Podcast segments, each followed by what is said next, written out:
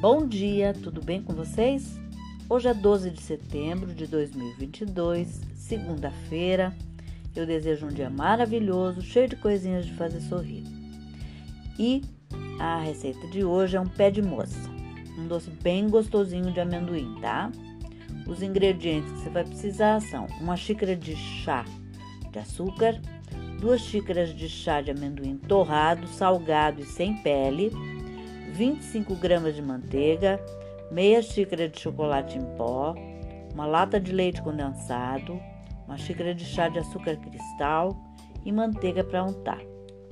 O modo de fazer: forre um tapete de silicone ou papel manteiga ou unte uma assadeira média de 20 por 30 centímetros e reserve. Em uma panela média, Misture o açúcar, o amendoim e a manteiga e aqueça.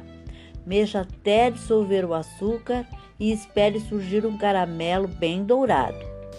Junte o chocolate, o leite condensado e, sem parar de mexer, mantém, mantendo no fogo até chegar ao ponto de brigadeiro, de enrolar.